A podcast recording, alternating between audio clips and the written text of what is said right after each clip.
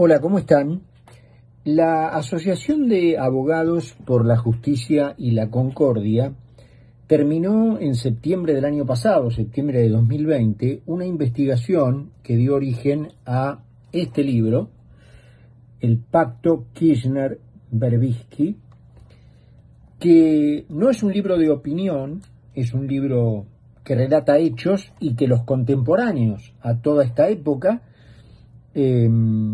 damos fe porque son cuestiones que prácticamente han sido publicadas en, los diarios, en las distintas notas periodísticas. ¿Cuál fue el pacto Kirchner-Berbisky? Que fue publicado, tuvo una versión tan oficial como para llegar a ser publicada en un anexo del boletín oficial. Anexo que forma parte de un decreto que deriva a la gente que quiera conocer el anexo a la dirección física del boletín oficial. Es decir, el anexo no figuraba en la publicación de la página web del, perdón, del boletín oficial, sino que mandaba a los interesados a la dirección física del boletín oficial. Los abogados de Justicia y Concordia, bueno, se tomaron su trabajo de hacer la investigación. No les resultó fácil tampoco conseguir físicamente el anexo. Em, y finalmente lo consiguieron, fue la base de sustentación para esta investigación. ¿En qué consistió el pacto Kirchner-Berbisky? Desde, seguramente antes, porque él ya venía con la experiencia de lo que había hecho en Santa Cruz como gobernador antes de asumir la presidencia, Kirchner tenía muy claro lo que quería hacer. Él quería acceder a ese lugar para enriquecer eh, a su familia, enriquecerse personalmente, a toda la eh, organización que lo seguía desde hacía muchísimos años en Santa Cruz, eh, recuerden que 12 días antes ya había mandado a uno de sus testaferros, Lázaro Báez, a constituir esta empresa que pudiera presentarse a partir de allí en licitaciones de obra pública del Estado, Austral Construcciones, es que él ya tenía en mente el plan que quería llevar adelante con el acceso a los extraordinarios fondos que obviamente da la función pública y los presupuestos públicos. La cuestión es que él presumía que efectivamente, bueno, todo esto podía descubrirse em, y necesitaba, él fue muy inteligente en eso, de antemano construirse una base de seguridad mediática para el caso de que esa revelación llegara a concretarse y los hechos de corrupción tarde o temprano salieran a la luz, hubiera toda una red que saliera a protegerlo. Envía a un amigo a eh, citar a Berbisky para una reunión. Berbisky acude y allí sellaron esta, eh, este pacto, este acuerdo, por el cual Berbisky construiría toda esta red de protección mediática primero para poner a salvo al presidente y a su familia de las acusaciones por, por corrupción o por comisión de delitos en el ejercicio de la función pública para enriquecerse, tanto él como su familia o la organización que estaba a su alrededor, y también eh,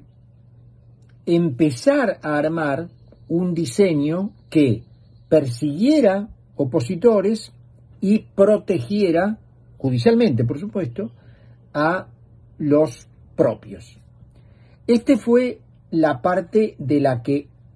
eh, Berbisky se iba a encargar. ¿De qué se iba a encargar? Kirchner? Kirchner se iba a encargar de poner, de llevar adelante la agenda ideológica en la que Berbisky estaba interesado. Berbisky ya venía desde hacía muchísimos años al frente del CELS, una organización de derechos humanos que había sido fundada por dos abogados con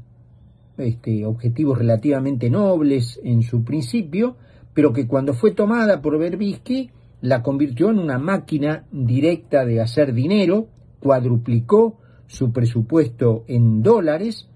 y estableció un programa gramsciano de penetración para cambiar eh, la historia de lo que había ocurrido básicamente en los 70 en la Argentina, iniciar todo un proceso de revisionismo, cambiar lo que era historia por memoria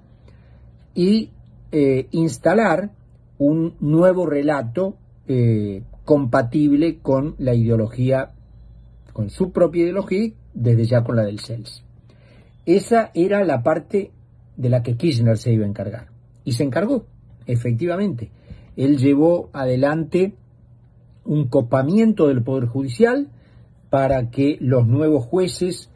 eh, que coparon los estrados de la justicia y los fiscales que coparon el Ministerio Público se encargaran de revertir la historia de los 70, eh, hicieran caer la cosa juzgada que eh, había ya beneficiado a muchísimos involucrados en aquella guerra, eh, tiró todas esas causas judicialmente, dando vuelta obviamente la doctrina de cosa juzgada de la Corte, reabrió los juicios solo para los militares, por supuesto, en una primera etapa, los condenó, los mandó a la cárcel, muchos de ellos, saben ustedes, murieron allí,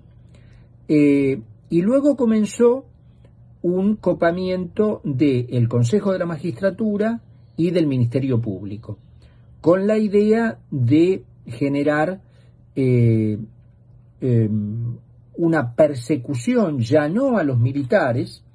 sino a lo que Berbisky históricamente llamó los partícipes de la dictadura cívico-militar. Allí empezó a machacarse sobre esa diferencia semántica sutil pero importante para abrir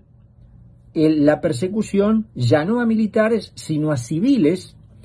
eh, que a juicio de ellos hubieran participado en lo que ellos también inauguraron, los crímenes de lesa humanidad. Recuerdan ustedes, allí empezaron la persecución a jueces que en los 70, ex jueces, que en los 70 habían participado y condenado a guerrilleros, ya obviamente muchos de esos con edades superiores a los 80 años, los encarcelaron, muchos de ellos poco después murieron en la cárcel por su estado de salud, eh, también a los periodistas y a las organizaciones, a las empresas de prensa, recuerdan ustedes los juicios populares, las escupidas a las gigantografías públicas de los juicios que llevó adelante en Plaza de Mayo Eve de Bonafini, con periodistas a los que se los acusó de eh, endosar la dictadura cívico-militar. Se fue por papel prensa también bajo el argumento de que era una compañía a la que se podía a la que se había accedido eh, con las manos manchadas de sangre, de crímenes de lesa humanidad. Eh, en fin, se montó una organización para construir un nuevo relato de la historia de los 70. Fue desde ya un pacto muy eficiente porque los dos consiguieron lo que querían. Kirchner se hizo multimillonario, su familia, hipermillonario, em, su persecución judicial eh, está, bueno, discutida porque los procesos avanzan con muchísimo trabajo, muy lentamente, eh, y Berbisky obtuvo lo que perseguía, es decir, la instalación de una ideología socialista eh, que diera lugar a una élite, a una nomenclatura eh, rica, eh, hipermillonaria, privilegiada, que tiene acceso a placeres que los demás no tienen, y un pueblo raso, empobrecido y miserable. Un pacto muy eficiente, que, repito, los abogados de justicia y concordia se han ocupado de develar en esta investigación el pacto Kirchner-Berbisky.